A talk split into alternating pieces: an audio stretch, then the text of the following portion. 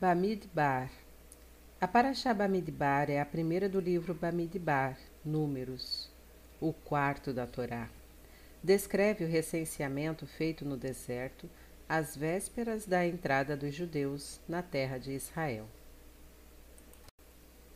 Um barulho agradável. E estas são as gerações de Arão e Moisés. E estes são os nomes dos filhos de Arão Curiosamente, não encontramos aí a relação dos nomes dos filhos de Moshe.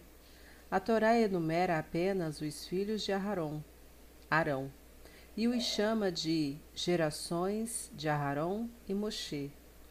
Esses versículos nos ensinam que todo aquele que ensina a Torá ao filho de seu amigo é considerado pela Torá como se ele mesmo o tivesse gerado.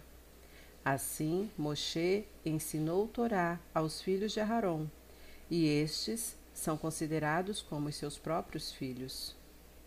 Segundo o judaísmo, devemos honrar nossos mestres, tanto quanto honramos os nossos pais, pois, como afirmam nossos sábios, os pais trazem a pessoa a este mundo, enquanto os mestres a levam ao mundo vindouro por meio do conhecimento da Torá que lhe transmitem. O grande mestre Rabi Meir Shafira de Lublin residia na própria sede da yeshiva que dirigia. Certa vez, um visitante lhe perguntou: Rabino, o barulho dos alunos estudando não o incomoda? Após pensar um instante, o rabino respondeu com uma parábola. Um moleiro morava próximo ao rio cujas águas moviam as pás de seu moinho. Evidentemente, isso fazia muito barulho. Um dia seus amigos lhe perguntaram: Como você consegue dormir com um barulho desses? O moleiro respondeu: Ocorre justamente o contrário. Enquanto ouço o barulho, posso dormir sossegado, porque sei que meus negócios vão bem. Eu perderia o sono se o ruído cessasse, pois isso seria um mau sinal para mim. Um indício de que o moinho não está funcionando, o que me causaria insônia e preocupação. O Rabi Meir concluiu dizendo: Enquanto ouço o barulho do estudo da Torá, um bom sinal de que os alunos estão estudando, posso dormir sossegado sem inquietações, porém, Caso o ruído cessasse, Deus nos livre, eu ficaria preocupado com a situação e perderia o sono, a paz e a tranquilidade. Em todas as gerações houve judeus que estudaram a Torá com muito sacrifício e extrema dedicação. É por meio do estudo da Torá que asseguramos a continuidade do povo judeu. A Parashá Bamidbar sempre é lida antes de Shavuot, a festa que comemora o recebimento da Torá no Monte Sinai. A aproximação desta data é uma ocasião propícia para fortalecermos nosso estudo da Torá e assim trazermos bênçãos para nós e nossos familiares. Torá, o centro de nossa vida. E partirá a tenda da reunião, o réu Moed, com o acampamento dos levitas no meio dos acampamentos. A Torá ficava guardada na arca sagrada Aron Hakodesh, dentro do Ohel Moed. A Torá nos diz que o acampamento dos levitas deveria permanecer bem no centro de todos os acampamentos e assim eles marcharam pelo deserto até chegar a Eretz Israel. É sabido que a Torá não é apenas um livro de história um mero relato de acontecimentos passados. Ela nos transmite mensagens atuais que podem ser aplicadas em nossa vida. Com base nisso, nossos sábios perguntam: se hoje não marchamos pelo deserto, qual é a necessidade de a Torá afirmar que a arca sagrada se encontrava no centro dos acampamentos?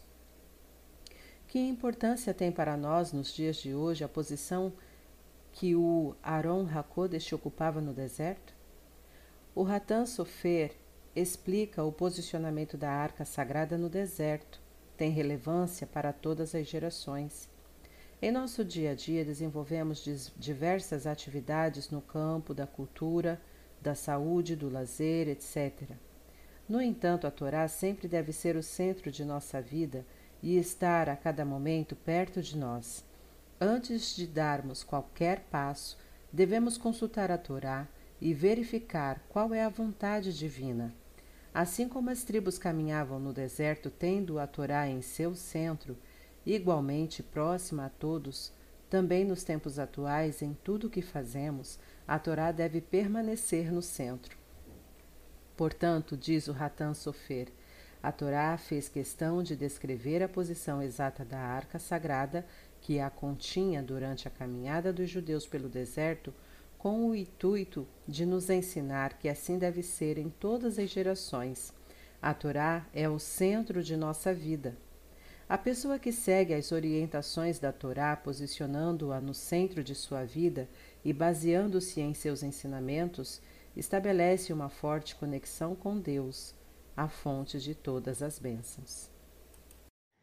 Nesta segunda aliá, vemos a execução da ordenança dada por Adonai a Moshe. Moshe, Aharon e os doze representantes de cada tribo, de fato, fizeram a contagem, ou seja, o censo, de todos os homens de 20 anos para cima e encontraram totais de cada tribo. O Eterno ordenou que os levitas não fossem incluídos no censo, eles não fossem contados, porque eles representam a Adonai sobre o povo de Israel. Eles são encarregados para cuidar do tabernáculo do testemunho, os utensílios e tudo o que diz respeito ao tabernáculo. Por isso que eles não deviam ser contados. Esta contagem estava mais relacionada com os homens capacitados a ir à guerra. Os levitas, não deviam se envolver com assuntos sociais, ou seja, assuntos militares, por exemplo. Eles não deveriam ir à guerra. Eles eram consagrados para tomar conta do tabernáculo do testemunho e de tudo que tinha a ver com o serviço sagrado.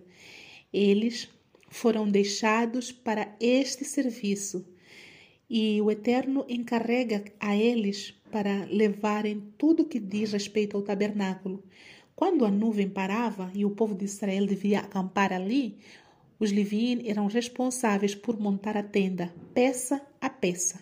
E quando a nuvem se movia para que eles se movimentassem daquele lugar, os Levin também eram encarregados de desmontar peça a peça e de transportá-la. Por esse motivo, eles não foram incluídos no censo. O Eterno também ordena que, quando eles acampassem, os, as outras tribos poderiam acampar grupo a grupo, deviam estar todos organizados. Eles deviam viver e acampar um ao lado do outro, família por família, tribo por tribo. E cada uma dessas tribos deveria carregar a sua estandarte, a sua bandeira, digamos. Mas os levitas, eles deviam se colocar ao redor do tabernáculo. Para quê? Para que a ira não caísse sobre o povo. Ou seja, os levitas eles funcionavam como uma proteção da ira do Eterno contra o povo de Israel. Eles eram os protetores, digamos assim, de todo o restante do povo de Israel. Por isso que eles acampavam ao redor do tabernáculo do testemunho. E assim termina a segunda aliá. Amém.